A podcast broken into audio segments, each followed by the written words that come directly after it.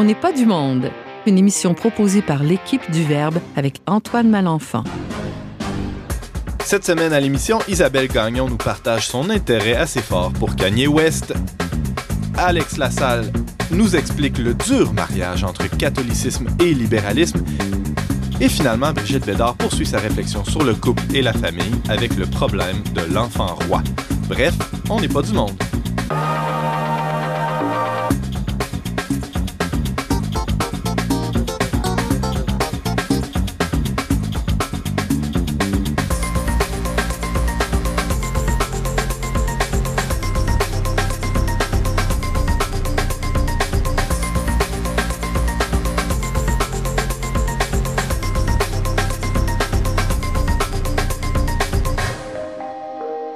Bonjour tout le monde, bienvenue à votre magazine culturel catholique. Ici votre animateur Antoine Malenfant. Je suis aussi rédacteur en chef pour Le Verbe Média et euh, je vous accompagnerai pendant la prochaine heure avec mon équipe de chroniqueurs. Cette joyeuse équipe de chroniqueurs, euh, tiens, commençons par le plus régulier de, la troupe. James Langlois, bonjour. Salut, mais là, moi, je suis pas chroniqueur. je réchauffe la chaise de Brigitte en ce moment. En attendant qu'elle arrive, mais elle va se joindre à nous, je le sens, d'une minute à l'autre. mais je peux vous dire de quoi elle va parler, par exemple. Ah, oui, vas-y donc. Euh, la dernière fois, hein, Brigitte a initié euh, une série de chroniques sur le, sur le couple, la famille. La dernière fois, elle disait que le père l'homme dans le couple pouvait être euh, plus prêtre, la femme davantage prophète. Et là, il y a quelqu'un qui a fait une blague Ouais, mais les enfants sont-ils rois? Hein? Parce qu'on a l'habitude dans l'Église de dire on est prêtre, prophète et roi. Par notre baptême. Par notre baptême. Et là, il y a eu cette blague-là. Donc, Brigitte va sans doute revenir euh, euh, sur la question des enfants rois, comment éduquer les enfants? Elle, a saisi la balle au bon et s'est dit tiens, je vais faire du pouce là-dessus. Mm-hmm. Euh, c'est une très bonne idée. On a, on a très hâte de l'entendre et de la voir aussi, hein, parce qu'elle se laisse désirer. on a aussi à l'émission aujourd'hui Isabelle Gagnon. Salut Isabelle. Salut Antoine. On sort des études classiques. Là. Toi, tu as été formé en grec, en latin, tout ça. Puis là, tu t'intéresses aux vieilles affaires. Mais là, on n'est pas du tout dans ce domaine-là. On est dans l'extrême contemporain, je dirais. tout à fait. On, parle, on va parler d'un album qui est sorti euh, à la fin octobre, le Jesus is King de Kanye West. Je vais essayer de d'analyser, d'essayer d'étudier un peu ce cas spécial. C'est un phénomène, hein, ce gars-là. C'est un phénomène, ce gars-là, et cet album est très surprenant de sa part, en fait. C'est le premier euh, sujet chrétien euh, qu'il sort euh, depuis le début de sa carrière. Alors, c'est sûr qu'on va t'écouter avec des, oreilles bien grandes et aussi, on aura droit à quelques extraits, je pense, de, cet album, pour le moins fascinant. Alex Lassalle, parlant de fascinant, bonjour. Salut Antoine. J'ai dit un E après bonjour. Bonjour. Bonjour. Bonjour. Euh, euh, de quoi tu nous parles euh, aujourd'hui? Je parle des rapports euh, tendus, conflictuels et parfois harmonieux aussi ah entre le catholicisme et le libéralisme politique. Aïe, aïe, aïe. Ce, ce sujet tout à fait digeste en, cette matinée. Ben oui, après s'être amusé avec Kanye West, on va se prendre la tête avec Alex. Hein, Pourquoi pas? Pourquoi pas? Ben là, ça, prend un équilibre dans tout ça et tu es là pour, euh, pour tenir le phare euh, intello de l'émission. Je te remercie beaucoup de, de, cet effort que tu déploies pour nous rendre moins niaiseux. C'est gentil de reconnaître ce que je fais ici. Alors tout ça et bien plus encore euh, dans les prochaines minutes.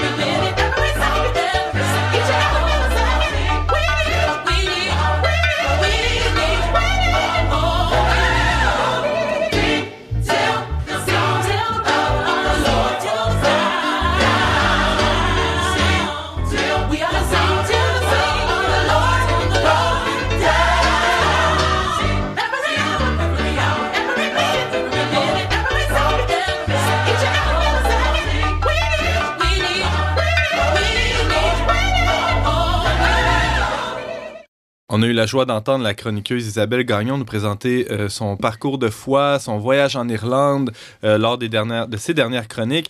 Elle est formée en études classiques, elle connaît le grec et le latin sur le bout de ses doigts ou presque. Et là, euh, cette semaine, elle nous présente quelque chose qui a pas rapport, mais pas du tout avec, euh, avec les, les, études classiques. En fait, euh, on est dans l'autre, euh, de l'autre côté du spectre de l'histoire, c'est-à-dire le très, très, très contemporain, comme elle le disait plus tôt. Bonjour Isabelle. Bonjour. C'est quoi ton sujet aujourd'hui? Ben, moi, je vais parler de l'album Jesus is King de Kanye West. Ah, ah ouais! Oui, c'est assez surprenant. En fait, la raison pour laquelle on en parle, bon, c'est parce que c'est un sujet chrétien qui vient d'un. C'est un album chrétien, vraiment euh, ouvertement Alors, déclaré. c'est pas un leurre, là. C'est pas un leurre, Le, c'est le un- titre annonce qu'il y a dedans. Le titre annonce qu'il y a dedans. Le titre annonce même, et ça, on le sait grâce à diverses entrevues, le- les intentions du, du Hmm. musicien également, parce que ça semble avoir euh, des racines profondes dans, dans ses- son parcours de foi aussi. Ah, on n'est pas juste dans la figure de style, là, j'ai envie de faire un album chrétien. Euh, non, non, c'est. C'est vraiment. euh, en fait, euh, c'est assez radical, euh, sa position. euh. on, on va peut-être présenter l'album pour commencer, là, pour ceux qui Ouais. ne sauraient pas c'est Ou, qui. Donc, ou- euh, ou plus, ouais, c'est ça, ou l'artiste d'abord. Et l'artiste, ouais, l'artiste. OK, commençons par l'artiste. Kanye West. Kanye West, qui est-il? Un musicien hip-hop, euh, bon, né en 77, euh, commence sa carrière au début des années 2000, il fait de la production, puis il sort un album rap, euh, ben, comme hip-hop finalement, en 2004, College Dropout, qui fait fureur, puis d'un instant à l'autre, c'est un artiste musical extrêmement connu. Voilà. À partir de son deuxième album, tous ses albums sont devenus numéro un euh, de leur première se- semaine de sortie. Puis ça, entre euh, c'est de 2005 à 2019. Donc, même celui-ci, le dernier, euh, ça il est sorti en, en- le 25 octobre 2019. Puis, il, il va, euh, il va déjà être en haut des, des, des, des, euh, Des charts, listes, ouais, des ouais. listes, des, des palmarès, euh, comme on dit en français plutôt, euh, déjà dès sa première semaine. Donc, un artiste très connu, très Ouais. populaire. Il s'est partagé la, la tête des palmarès justement avec Jay-Z là, pendant quelques années. C'est Oui. comme un peu des deux. Oui, oui, Jay-Z et lui ont travaillé ensemble euh, à plusieurs Aussi, reprises. euh. Oui, ils ont, ils ont eu un album euh, collaboratif, hein, je pense, en 2011, puis ça aussi, ça avait fait les- le, le top des palmarès euh, de Mhm. façon assez intéressante. Donc, ensuite, Kanye West est-il seulement un musicien? Non. Et c'est ça aussi qui est intéressant. C'est qu'il est une personnalité publique qui est très euh, Ouais. Euh, volubile, qui, qui parle énormément, qui, qui présente ses opinions sur toutes les plateformes, notamment sur Twitter, et qui, l'année passée, comme peut-être certains d'entre vous le savent, avait présenté son appui à Donald Trump de façon extrêmement surprenante, considérant qu'il n'avait pas des positions qui ressemblaient à celles de Donald Trump auparavant. Bon, c'est un personnage plein de surprises. Il est aussi marié à Kim Kardashian, qui, pour ceux qui ne le savent pas, est peut-être la, la reine d'Instagram euh, la, et des produits de beauté. euh, donc, elle est extrêmement connue chez, chez, les, chez les publics euh, qui consomment euh, bon, euh, toutes les, tout ce qui est photo Instagram, tout ce qui est maquillage, euh, euh, mode et tout ça. Puis, Les euh, robes, les parfums dispendieux, les souliers, les sacoches. C'est les c'est- collants moulants. c'est cet univers-là. les- Ouais, ouais, là, ils ont lancé une ligne de lingerie, je pense, ou de, de, de vêtements. euh, Ouais. C'est ça, assez ajusté, Oui, disons. oui, là, oui, très, très oui, ajusté. euh, ben, c'est des vêtements. En fait, il c'est n'y a pas beaucoup de tissu. là. C'est- Je pense que c'est des vêtements qui sont faits pour, euh, qu'on appelle des spanks en anglais. Donc, c'est des vêtements qui sont faits pour amincir. Donc, Ah. pour, euh, pour mouler la forme, On pour mettre en ça. dessous de vêtements. On aime ça. Kim Kardashian en utilise beaucoup et elle, s'en- elle ne s'en cache pas. Euh, et c'est pour accentuer ses formes, dit-elle. Mm. Puis euh, Kanye West aussi fait, fait de la mode. En fait, une compagnie qui s'appelle Yeezy, qui, euh, qui vaut, je pense, 3 milliards de dollars euh, Ah, à, à ce, ce- ce moment-ci. Donc, euh, très connu, très, très, il y a beaucoup de succès de, dans diverses sphères. Donc, très influent, bien au-delà de l'univers musical. Bien au-delà de l'univers musical. Est-ce qu'il est respecté dans, euh, parmi ses, ses collègues ou chez les critiques de, de musique? Est-ce que c'est juste comme une, une bulle ou euh, il y, a- il y quand même euh, un talent qui est reconnu par ses pairs? Je pense qu'il est très respecté par rapport à sa musique. Notamment, on peut le reconnaître par le fait qu'il collabore avec énormément d'artistes et que beaucoup d'artistes voudraient collaborer avec lui. Mhm. Ceci dit, je pense aussi qu'il le voit comme un peu un, comme un électron libre, là, vraiment. Il, il fait, il fait à sa tête. Chaque album est très différent de l'autre. Euh, il, c'est pas particulièrement surprenant dans un sens de voir un album comme celui-ci, considérant que bon, euh, il a déjà fait des choses très différentes par le passé et il change d'idée sur un coup de tête. En fait, euh, une des, un des exemples de ça, c'est que l'album était supposé. euh, il n'était pas supposé être Jesus is King. En fait, la- le prochain album était supposé être Yandy et qui était supposé sortir en 2018. Et il a été, euh, bon, la date de sortie a été euh, retardée et finalement, euh, bon, il a, il a décidé de pas le faire parce que ça y tentait plus. ça ne tentait plus. Il y avait des, chansons qui avaient, qui avaient été. Euh, Yandy, ça voulait dire quoi? C'est une bonne question. On le, on le saura jamais parce que. Une, une contraction de je pensais Yankee et Dandy. Ou... C'est pas Ah, je pensais plutôt c'est Gandhi. Dans les... moi, je, moi, je pensais Gandhi puis Yeezy. Lui, son surnom, ah. c'est ah. Yeezy. Puis Gandhi, c'est écrit comme si c'était Gandhi avec un Y. Fait que moi, mon idée, puis je l'ai pas vu vraiment nulle part parce qu'il y a pas beaucoup d'informations sur ce non-album. Ouais, c'est ça. Mais euh, c'est ça, je pense qu'il y avait quelque chose de ça, un peu quelque chose de, du guide spirituel. Alors justement, euh, entre la, non-sortie de Yandy en 2018 et euh, Jesus is King qui est sorti il y a quelques semaines, donc cet automne 2019, il s'est passé beaucoup de choses dans la vie personnelle de, Kanye West. Isabelle Gagnon, qu'est-ce qu'on ce qu'on peut en dire? Tout à fait. En fait, bon, Kanye West a, euh, euh, est bipolaire, en fait. Puis ça, c'est quelque chose qui est important dans sa vie parce qu'il l'a découvert il y a deux ans, à peu près, ben, quand il a été euh, en institut psychiatrique pendant une certaine période de temps. Donc, il a connu une période, disons, sombre, c'est ce comme, comme ça qu'il la qualifie, parce qu'il devait travailler avec ça, avec cette partie de lui-même qu'il apprenait à connaître. Et et dans le, dans le même élan, bon, il y a, l'épisode de Trump, donc beaucoup de, de chaos dans sa vie, mais aussi finalement, à la fin de 2018, il retrouve un peu sa foi. Euh, dit-il qu'il aurait toujours été croyant chrétien, mais que s'était éloigné de Jésus et... Le monde du hip-hop étant ce qu'il est. Le monde du hip-hop étant ce qu'il est, donc il y a une... Ben, le monde étant ce qu'il est. ah, bravo, ben oui, ben oui. Il y a même une ligne dans une de ses, une de ses pièces de son premier album, euh, je pense que c'est son premier album ou un de ses premiers albums, mais c'est Jesus Walks, c'est une, chanson très connue. Puis à la fin, il dit, bon, je, suis dû pour euh, parler au Christ, mais j'ai, mais j'ai peur, j'ai hmm. peur. Donc il y a quelque chose de ça, il, il, il est retenu par sa crainte de de, décevoir, de ne pas être à la hauteur, peut-être comme, comme plusieurs chrétiens peuvent l'être, ou plusieurs euh, gens euh, qui, qui, cherchent, qui cherchent Dieu euh, peuvent l'être avant de, avant de l'avoir trouvé aussi. il y a quelque chose de ça qui, qui le mène finalement à faire, à mettre en marche un projet. Un projet de sorte d'église, mais plutôt un groupe musical qui s'appelle les Sunday Service. Ça, c'est des rassemblements dominicaux euh, d'une chorale gospel et de Kanye West, où est-ce qu'ils reprennent euh, où est-ce qu'ils reprennent euh, des, des, chansons de Kanye West et ils en présentent des nouvelles et des nouvelles idées qui finalement certaines se sont ramassées dans, dans Jesus is King. Au tout début de la chronique, c'est ça, c'est un extrait de ça que vous avez entendu. C'est, la, piste qui rouvre l'album. Oui, Every Hour, qui, ouvre un album extrêmement pétillant, très joyeux, euh, très répétitif. On a, on une chanson à Every Hour est répété plusieurs, fois. Il y a quelque chose de, du chaque instant. On essaie de saisir l'instant avec Dieu. On attend que Dieu vienne à chaque instant. Puis c'est ça, c'est ça les paroles à peu près de la première chanson. Puis ensuite, on a des Alléluia euh, à, à tout rompre, disons. Parce que le hip-hop peut être, peut être lourd, peut être triste. Il y, a, toutes sortes de, de courants là, à Il y a toutes sortes de, courants à l'intérieur du hip-hop. Puis je, dirais pas que. Je pense pas que Kanye West ait utilisé de, chants euh, gospel euh, beaucoup dans, dans, son œuvre. Mm-hmm. Puis euh, dans celle-ci, il y en a partout. C'est vraiment une collaboration. Donc, euh, Alors, l'album, euh, il nous reste quelques minutes, euh, Isabelle Gagnon, pour parler de, Jesus is King, qui est vraiment un phénomène dans la planète musicale cet automne. Kanye West signe cet album-là en octobre 2019. Qu'est-ce qu'on y retrouve? Bon, on y retrouve beaucoup de choses. On, retrouve, entre autres, puis ça, c'est un, ami à moi qui connaît très, très, très bien l'œuvre de Kanye West qui m'a dit ça, qui, que, son flow, donc son rythme de diction est, est vraiment semblable à celui de ses premiers albums. Donc, il y a une vigueur qu'on retrouve apparemment par rapport à ses derniers albums qui étaient beaucoup plus sombres, beaucoup plus tristes. Euh, donc, son dernier, Yeah, qui était euh, YE, qui, était, qui, qui se concentrait entre autres sur sa bipolarité.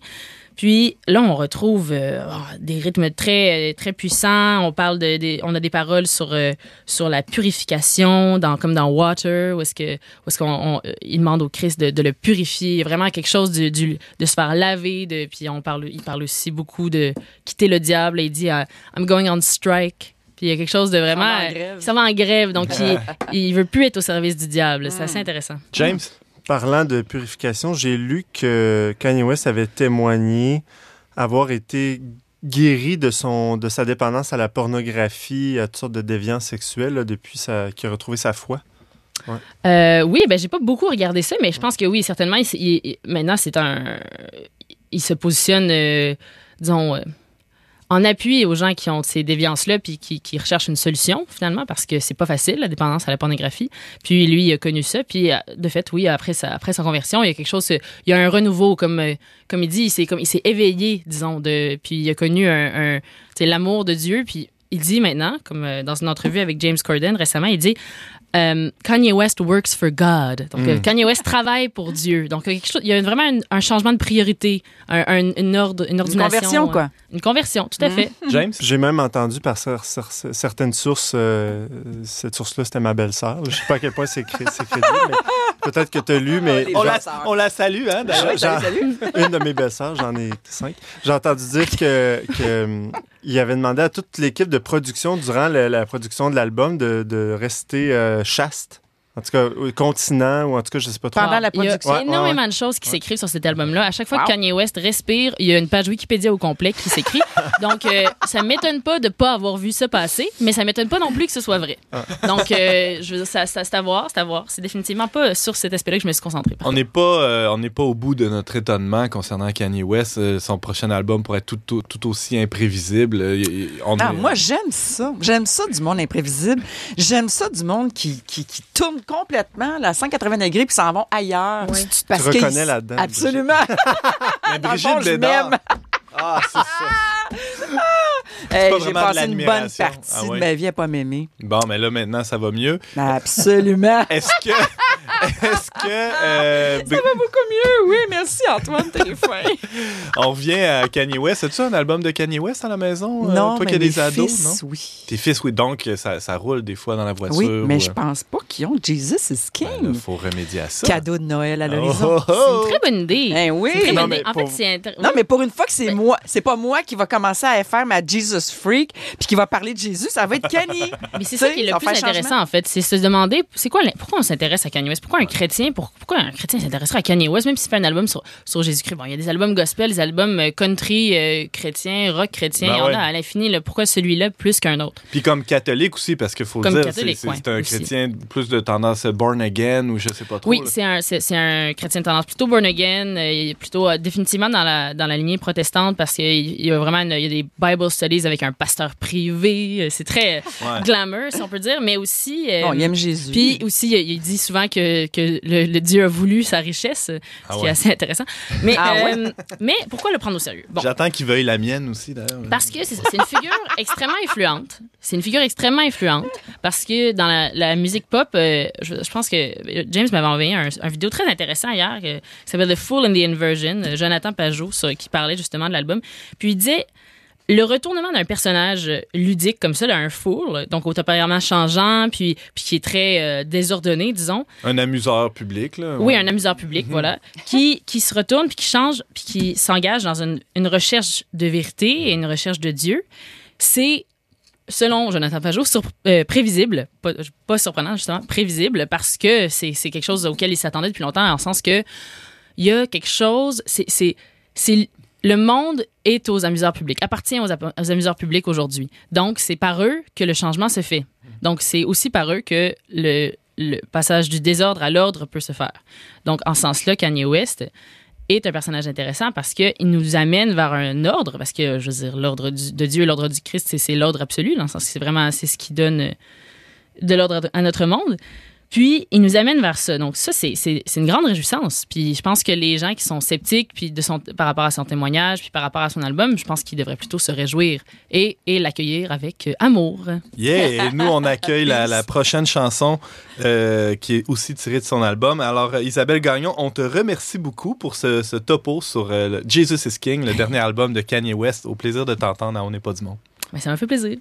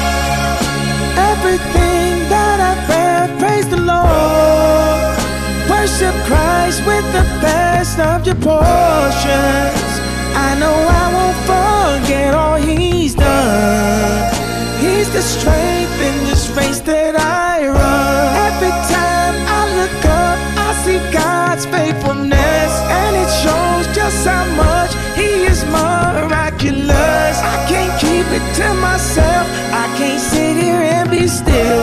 Everybody I will tell till the whole world is healed. King of kings, Lord of lords, all the things He has in store. From the rich to the poor, all are welcome through the door. You won't ever be the same when you call on Jesus' name. Listen to the words I'm saying. Jesus save me now. I'm saying, and I know, I know God the force that picked me up. I know Christ is the fountain that filled my cup. I know God is alive, yeah. He is opening up my vision, giving me a revelation. This ain't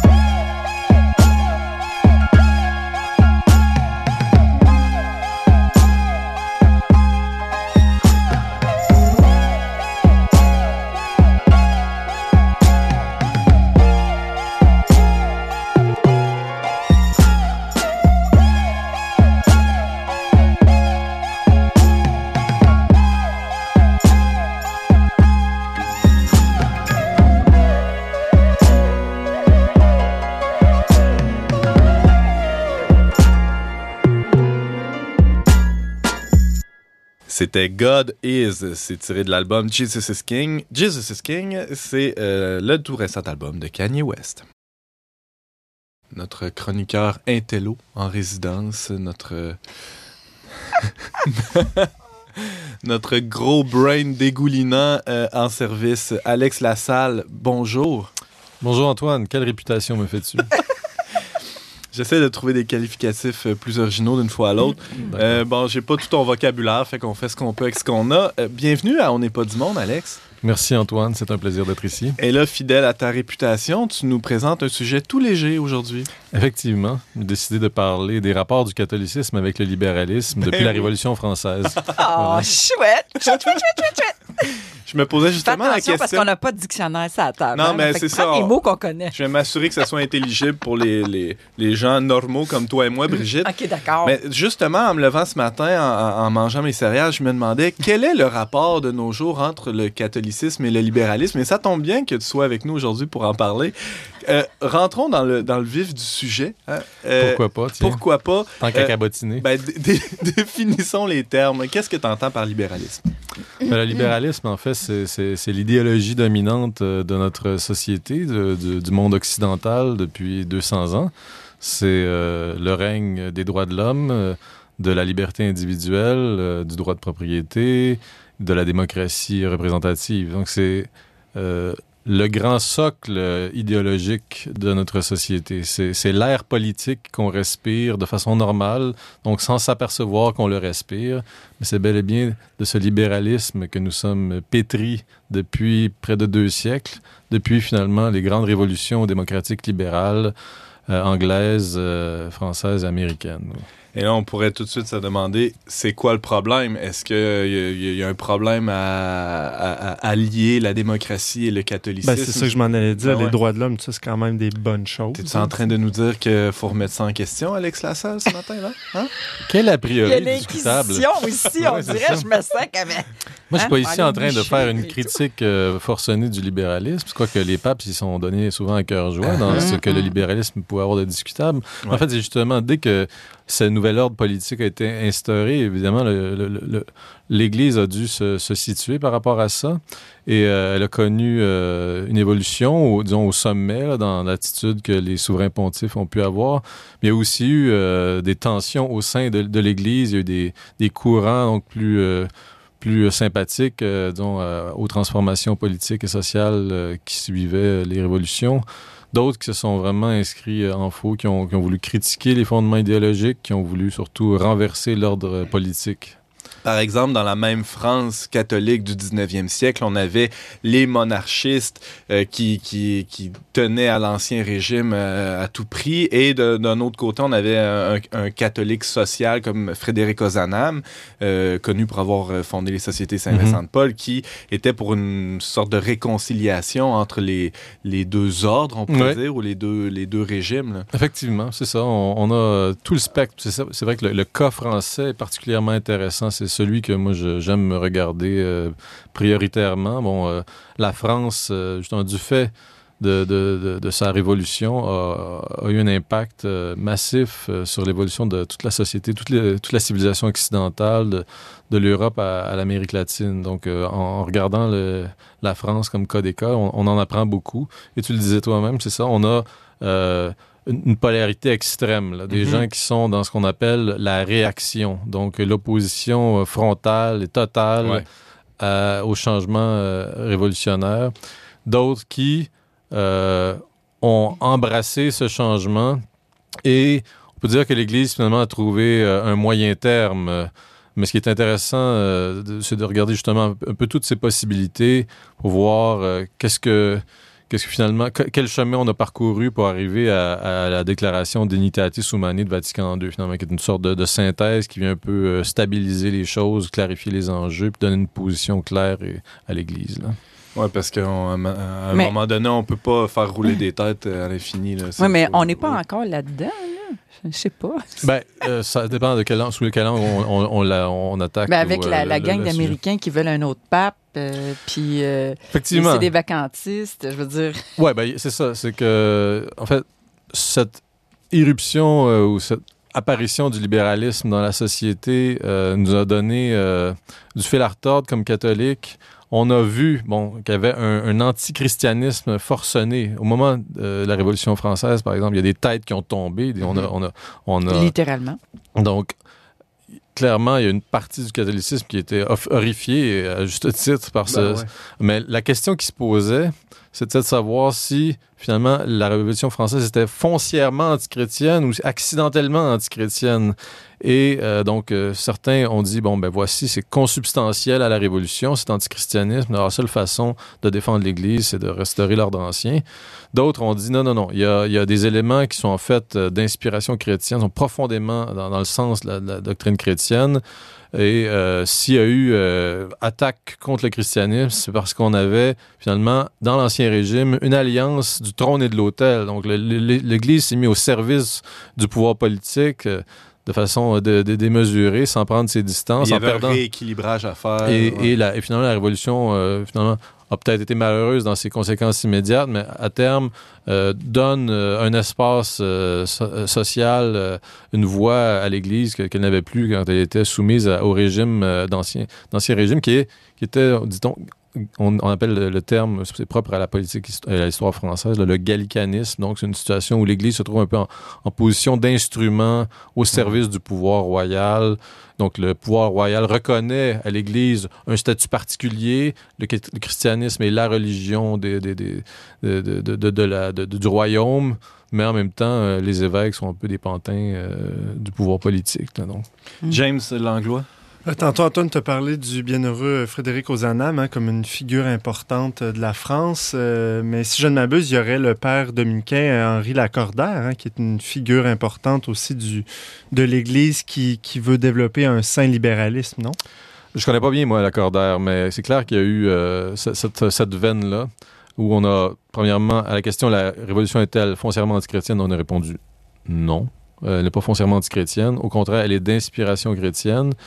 Et euh, l'autre question, en fait, les autres questions qui se posaient, c'était de savoir si, euh, du moment qu'on cessait d'avoir une unité spirituelle dans, dans, dans la, dans la Mm. nation ou dans l'État, est-ce qu'on allait avoir, euh, est-ce que ça allait programmer la désagrégation de l'État? Est-ce que, est que l'unité politique reposait, dépendait à ce point sur l'unité spirituelle qu'il fallait absolument assurer le mariage, donc une, une loi, une foi, euh, ou si on pouvait se dire non, non, il peut y avoir plusieurs confessions religieuses, puis on va quand même réussir à maintenir une cohabitation pacifique dans, dans, dans, dans, la nation, dans le corps social. Et euh, donc, euh, un type, par exemple, comme Tocqueville, lui, va dire, après avoir, après avoir fait son voyage aux États-Unis, non, non, aux États-Unis, il y a une multitude de, confessions chrétiennes et ça, et ça tient, l'unité politique tient. L'autre question, la troisième question importante qui se posait suite à, l'émergence du libéralisme, c'est de savoir, est-ce que, à l'inverse, si l'État cesse de supporter le christianisme, cesse de lui donner un statut spécial, est-ce qu'on va s'en aller directement euh, dans le mur de la sécularisation? Est-ce qu'on va voir la désagrégation de l'unité ou du tissu spirituel euh, euh, de, de, de, de, l'Église? Et bon, alors, euh, comme je disais, il y a eu différentes formes de positionnement. Les gens de droite, voire d'extrême droite, ont considéré que la religion, comme je le disais, euh, la révolution était foncièrement antichrétienne, donc il fallait restaurer l'ordre ancien pour que le religieux s'appuie sur le politique, que le, que le politique s'appuie sur le religieux, puis donc l'unité, que le principe d'ordre soit maintenu. Euh, ça, c'était pour des gens qui sont plutôt euh, de, droite, voire d'extrême droite. Je pense, par exemple, au courant d'action française à l'époque, à la fin du 19e siècle, du 20e siècle, début du 20e siècle en France. Évidemment, les libéraux, ceux qui, les chrétiens libéraux ont, accepté, ont vu dans le christianisme euh, ou dans la Révolution quelque chose qui avait été euh, euh, travaillé par le ferment chrétien, donc ils ont voulu conserver ça. Ils ont par ailleurs affirmé que l'ordre politique ne dépendait pas de l'unité spirituelle, qu'on pouvait avoir une pluralité de confessions puis une unité politique. Et ils ont considéré que euh, Ce qui a le été possible, d'ailleurs, religieux ne à- pâtirait pas trop de la fin de sa, si on- par la fin de la promotion politique de, ce- de, de- de la foi. Voilà. Il y a eu unité politique avant l'ère chrétienne. L'histoire nous démontre que c'est que c'est possible. euh, Ouais, ben c'est ça. il y a- En dehors de- de- Mais, mais après des siècles, Ouais. dans le fond, de, de, de, régimes, d'anciens régimes où il y avait un roi, euh, une foi, une loi. euh, Mhm. bon, euh, ça, ça- oui, Mais même là, on a l'impression que c'était très homogène, mais on oublie que même à cette époque-là, euh, même si le- la dominante était catholique, il y avait les autres confessions religieuses euh, pouvaient vivre. euh, Ben, ça dépend. La- la- le royaume français, après les- la révocation de l'édit de Nantes, euh, Louis, Louis, Louis XIV met fin à cette, euh, cette cohabitation catholique-protestant pour réaffirmer. euh, puis donc, les protestants sont, sont, sont, sont forcés à l'exil. Mhm.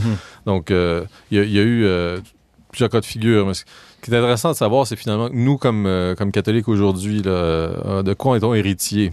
Ouais, comment finalement, euh, pour re- reprendre ce que tu disais en début de chronique, comment euh, Vatican II a, fait une synthèse avec tout ça? C'était un peu ce que tu ce que évoquais avec. euh, Oui, avec qui est euh, un des documents importants de, de- de- de Vatican II, qui affirme la, la- donc, le droit de l'homme à choisir sa religion. Donc, c'est un vocabulaire qui, à l'époque, euh, au début du 19e siècle, n'était pas celui de l'Église. Donc, il y a vraiment eu une évolution dans le vocabulaire, parce qu'en finalement, on a, on, a, retravaillé un peu, on, a- on est allé faire nos devoirs, puis on a dit, bon, il y a d'une part ce, ce droit-là, cette liberté-là, doit être affirmée.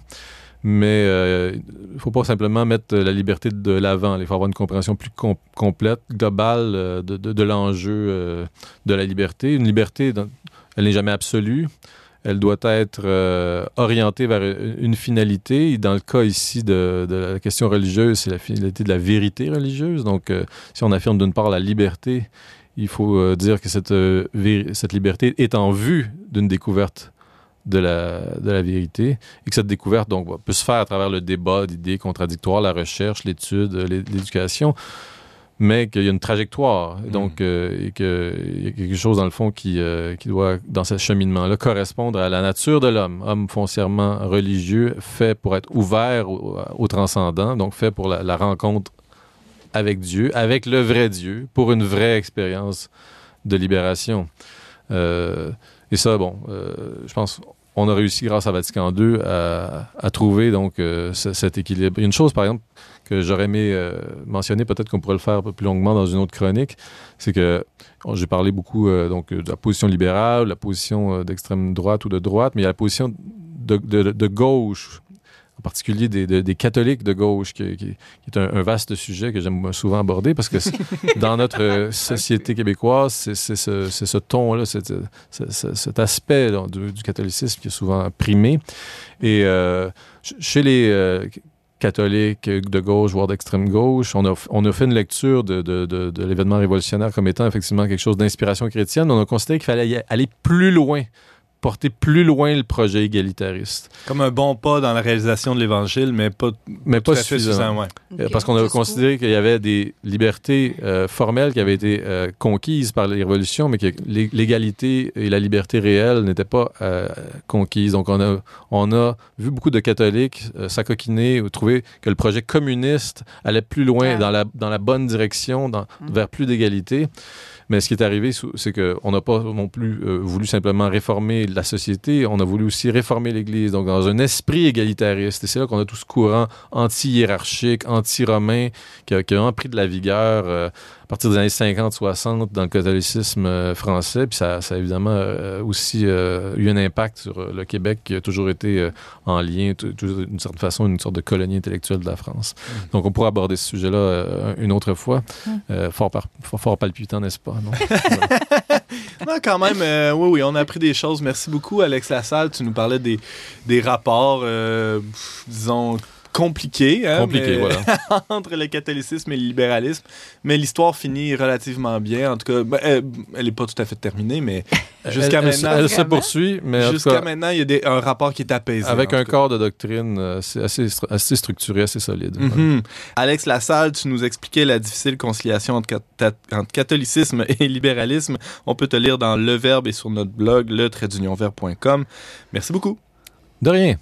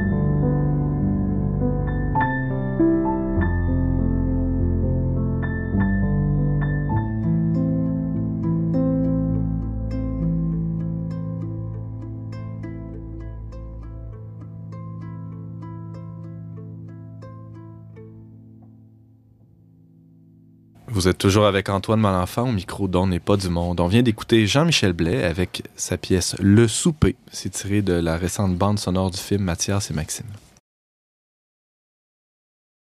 Dans sa dernière chronique, Brigitte Bédard nous parlait euh, de, du rôle de la fonction de, de l'homme dans le couple en tant que prêtre, euh, une fonction spécialement là, sacerdotale dans, dans la vie familiale, et la femme qui est prophétesse ou prophète, hein, euh, qui, qui, qui a un rôle spécial quant à la parole. Et euh, ça, on le sait, hein, évidemment.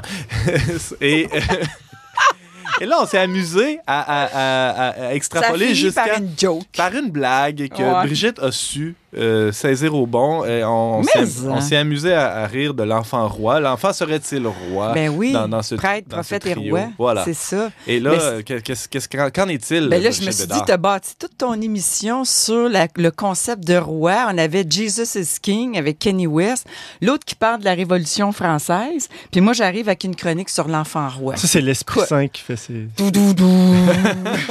Alors, une semaine royale qui, qui euh, se Bon, termine alors, toi- avec... Oui, vas-y. Toi, tu dis c'est une fonction, la fonction de l'homme. Non, non, non, non. C'est pas une fonction. C'est une sensibilité.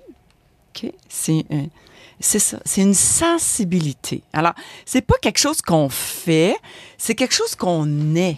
C'est vraiment être. Et puis là, on s'est demandé, bon, euh, on s'est dit, euh, la dernière chronique, euh, la femme est prophète parce que elle a vraiment comme une communion avec l'Esprit Saint qui ressemble un peu à ce que la Vierge Marie vivait, vraiment une communion, elle sent les choses, c'est sa sensibilité qui fait qu'elle reçoit euh, des messages. Un lien euh, mystérieux oui, c'est mystérieux, mystique. Ouais, c'est ouais, ça. mystique, Mhm. où elle reçoit des choses, puis ça rentre dans sa sensibilité, dans son émotivité. Ouais. Mais il faut la gérer aussi, l'émotivité. Hein? Ça prend toute une vie faire Je suis ça, content là. que tu le dises. ouais. Croyez-moi. Mais l'homme aussi, dans sa sensibilité, qui est une sensibilité plus virile, euh, ben lui, c'est plus prêtre dans le sens où il y a la vision euh, à long terme, où on structure, dans le fond, les inspirations. Puis si tu as l'Esprit Saint sans le, le, le, le- je dirais le prêtre, c'était la, la prophète sans le prêtre, ben ça s'en va tout croche. Mais si tu as le prêtre sans l'esprit, ben là, c'est clérical au bout, puis c'est mort. Fait que C'est sec. c'est ça. C'est- Oui. Ça James. fait exactement penser qu'en théologie, on dit que l'Église a deux principes, le principe charismatique et le principe euh, hiérarchique ou institutionnel. Dans le Pierre fond, et c'est- le Ouais. corps et l'âme. Exactement. Donc, Tout ça rejoint. L'un va avec l'autre. C'est l'un dans l'autre, l'un génère l'autre. Puis le couple, c'est ça. En tout cas, c'est ce que nous, on vit, mon mari puis moi. Oh, c'est beau. C'est beau, Ben hein? oui. Après moult euh, souffrances, après une grosse kénose, tu sais. Vous irez quoi ça, une lire ça. kénose? Mais tu prendras C'est une ça sorte dans de bière après une grosse kénose. Les, les microbrasseries ont tellement des noms religieux euh, que ça, ça pourrait une kénose, c'est un anéantissement. C'est une- Oui. C'est ça que tu. La mort. euh, C'est une bière c'est noire. quoi le mot, le mot, euh, le mot euh, savant de, en français, là, kénose, euh, mon cher Alex, t'aurais-tu une petite traduction? euh? La kénose, c'est c'est l'abaissement de. C'est Il n'y a pas d'autre mot. L'anéantissement. l'anéantissement. Ouais. En tout cas, la mort. Descendre. Mort, descendre. Donc, est-ce que prophète et, et- et- prophète et prêtre, prêtre et prophète, ça fait-tu un enfant roi? Ouais. Ah, J'aimais ça au bout. Ben oui.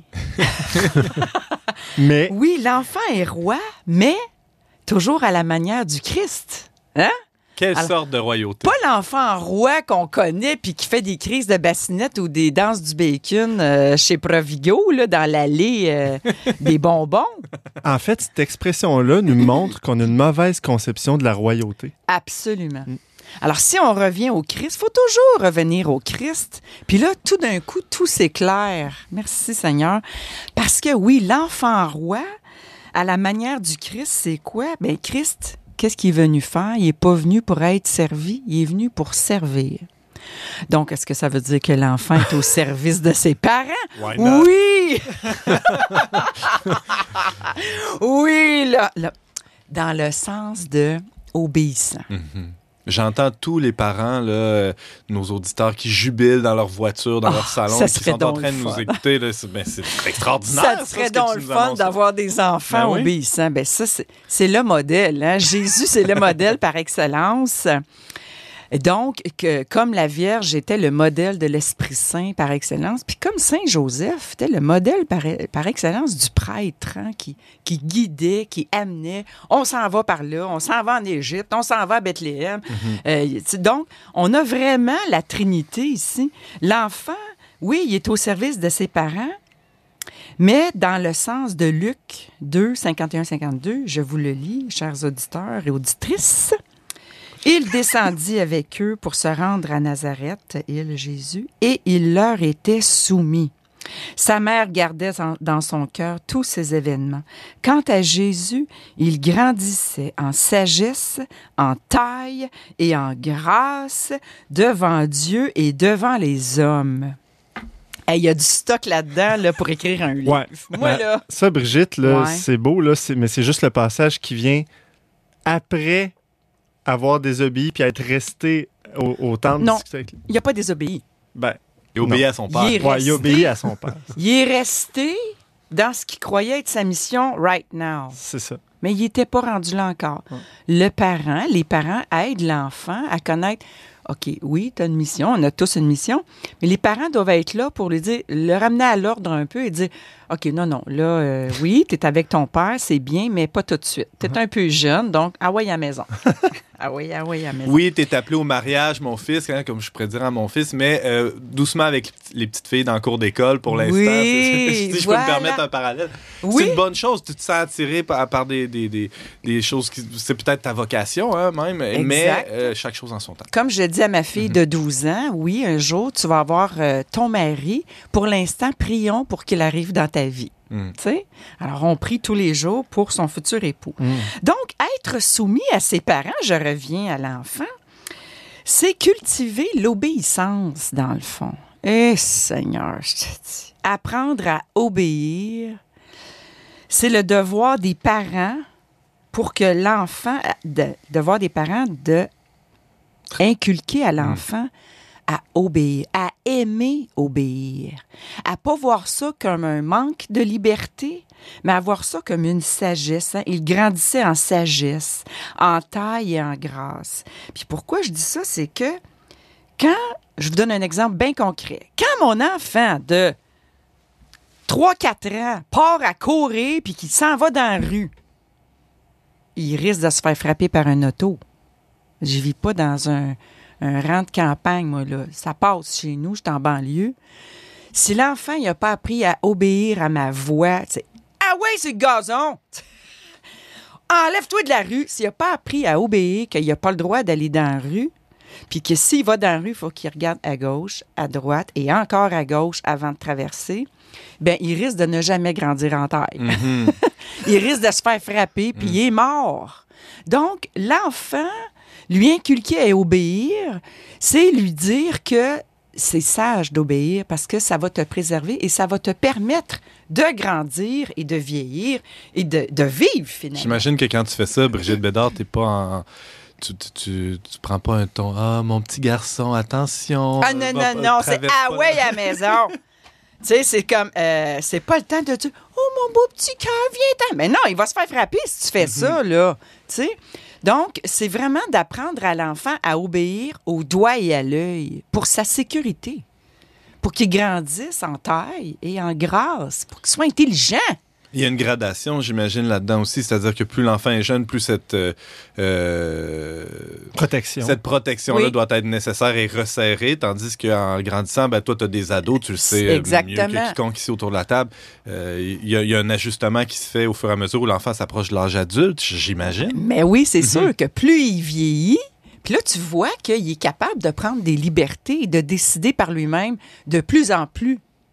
Dans différents. Tu sais, ça commence très jeune, tu sais, comme mon garçon de 10 ans. Il, là, il fait frette, là, à l'heure qu'on se parle. là. il commence vraiment à faire frette. Il continue à aller à l'école avec juste son petit hoodie. Là. À heure, on n'appelle plus ça des kangourous, hein, je vous le dis. Un là. coton C'est watté. un hoodie avec un capuchon, Ouais. ça s'appelle un hoodie. Pas de gants, pas de foulard, Ouais. pas de tuque, juste sa casquette. Là, je disais, Joseph Olivier, il fait froid. Ça serait, ce serait le temps de commencer à mettre ta, ta tuque, ton foulard, tes gants, parce que sinon, euh, tu vas avoir froid. éventuellement, tu sais. ouais. Puis euh, oui, Non, mais ça, cette période-là de la vie, là, pour faire référence à la chronique d'Alex cette semaine, ça s'appelle le libéralisme. Mais il continuait, je continuais avec Joseph Olivier, euh, il continuait à, à dire non, non, maman, il fait pas froid parce que mon gars, il aime ça, il court jusqu'à l'école. Et quand il part de l'école, il court jusqu'à la maison. Ça, il fait son jogging deux fois par jour. Alors, il n'y a pas froid.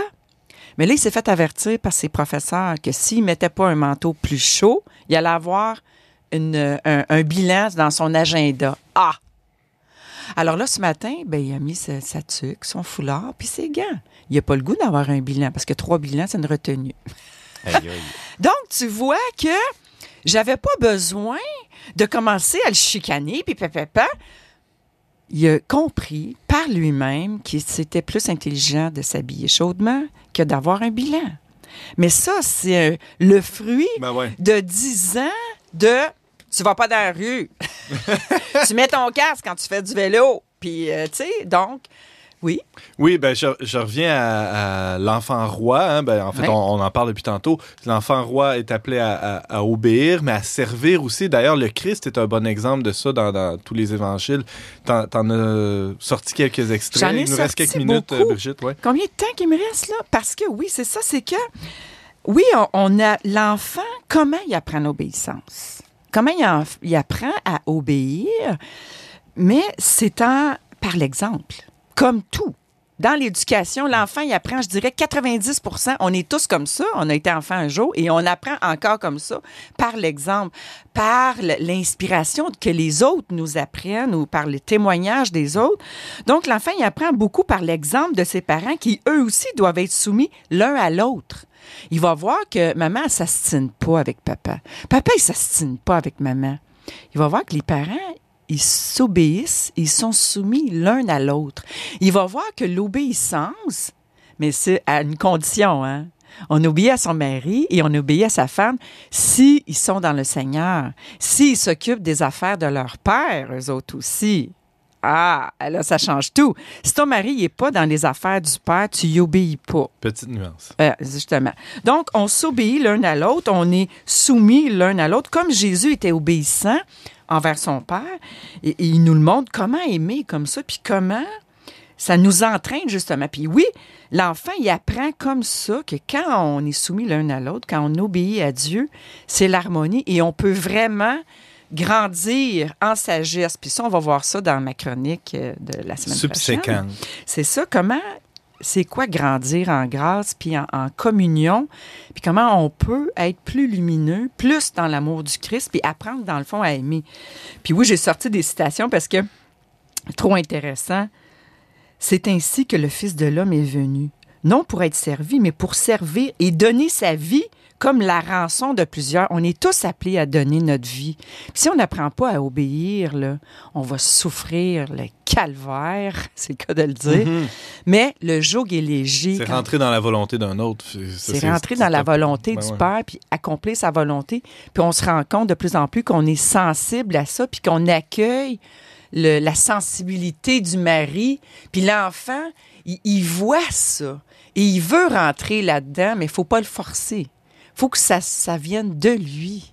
Tu Puis ça se fait, là. Ou si t'es soumise à, à ton mari, mais les dents serrées, puis l'enfant, il voit bien que tu, tu Ouais. fais ça en piochant du pied. Comme je faisais avant. ben, fond. ça. Ils voyaient. Il- les il- enfants il est étaient sur le break Ben ouais. parce que maman était sur le break. Et l'inverse, papa- vrai aussi. ouais. Mais oui, c'est ça, tu. Mais quand, ça, quand c'est c'est en sagesse, mais tout ça supporté par la prière. S'il n'y avait pas la prière quotidienne, euh, ça ne marcherait pas. C'est comme la prière en famille. Hmm. Mon mari puis moi, on voulait que les enfants prient, prient, prient. Ben oui, mais nous, on prie dessus.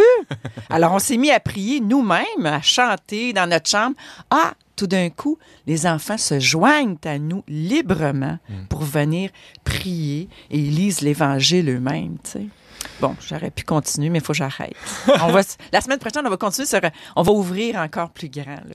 Wow, merci. On a hâte, on a hâte. Merci Brigitte Bédard. Tu nous, tu poursuivais ta réflexion sur le couple et la famille et plus spécialement cette semaine sur euh, le, le- le- le rôle ou l'essence hein, au présent Oui, des, enfants, pas la fonction des enfants, Oui, faut pas dire ça. ça. Alors euh, des, des enfants euh, qui seraient, euh, qui sont des, des, des petits rois, euh, mais il faut l'entendre comme il faut dans la famille. Rappelons qu'on peut te lire dans nos publications et euh, t'entendre et te voir à la victoire de l'amour. Et il y a ton témoignage aussi intitulé J'étais incapable d'aimer. C'est disponible aux éditions Merci Brigitte. Merci.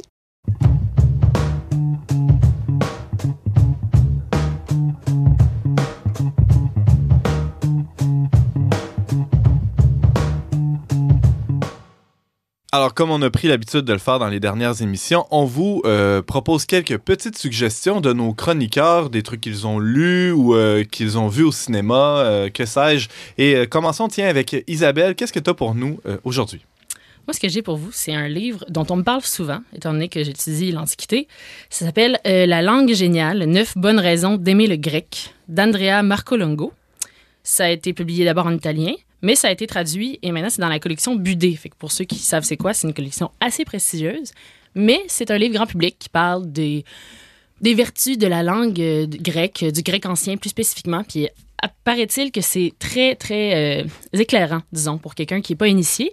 Euh, personnellement, je ne l'ai pas encore lu, mais j'ai bien hâte. Puis on me l'a suggéré de nombreuses fois, donc je vous le suggère aussi. Je vous lance ça. Alors, c'est pas nécessairement un livre qui est pour ceux qui ont déjà fait des études classiques. Ça, ça peut être justement un premier pas intéressant. Exactement. Au contraire, c'est c'est un livre grand public qui sert à inviter les gens à, à apprécier la- le grec ancien alors qu'ils n'ont peut-être pas, pas d'idée c'est quoi? Le titre, encore une fois, Isabelle, pour euh, les lecteurs, pour Donc- les auditeurs, oui, et futurs lecteurs, évidemment. La langue géniale, neuf bonnes raisons d'aimer le grec d'Andrea Marcolongo. Merci beaucoup. Alex Lassalle, qu'est-ce que tu nous proposes cette semaine? Ah, pour ceux qui voudraient aller euh, un peu plus loin dans le sujet qu'on a traité tout à l'heure, euh, je suggère d'aller voir la revue Communio de juillet-août 2005. L'article euh, écrit par euh, Émile Perrault-Saucine intitulé Les flottements politiques du catholicisme moderne. Je m'en suis euh, inspiré librement pour la chronique d'aujourd'hui. Ça se trouve dans toutes les bonnes... euh, Toutes les bonnes librairies. Ah ouais. Toutes, non, c'est pas vrai, mais toutes les, toutes les bonnes bibliothèques, disons. euh, la revue Communio, c'est ça. Merci, Alex. Brigitte Bédard, une suggestion pour les auditeurs? Moi, je veux avertir ces mesdames et peut-être ces messieurs de commencer à cogiter sur votre menu de Noël. et je vais mettre en ligne sur mon Facebook un, mon super livre de Noël avec des recettes incroyables qu'on peut faire avec les enfants, qu'on peut accrocher dans le sapin de Noël. Vraiment, il faut commencer à penser à ça. C'est le temps. Là, Ouais, tout acheter. minute, Moi, je fais mon ouais. support des fêtes, donc il faut commencer à magasiner. Une belle manière de se préparer pour ce qui s'en vient. Merci Brigitte Bédard, merci Alex, merci à Isabelle Gagnon aussi. Cette semaine, Isabelle nous faisait découvrir le récent album de Kanye West intitulé Jesus is King. Alex Lassalle expliquait le mariage difficile et compliqué entre catholicisme et libéralisme. Et Brigitte Bédard poursuivait sa réflexion sur le couple et la famille, plus précisément sur l'éducation des enfants. Merci beaucoup d'avoir été avec nous, chers auditeurs. Vous pouvez réécouter nos émissions sur toutes les bonnes plateformes de balado diffusion ou podcast, comme on dit en grec.